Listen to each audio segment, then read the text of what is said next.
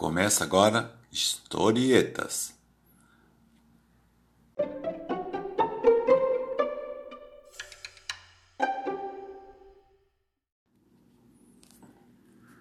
Uma raposa vinha sorrateiramente pela estrada.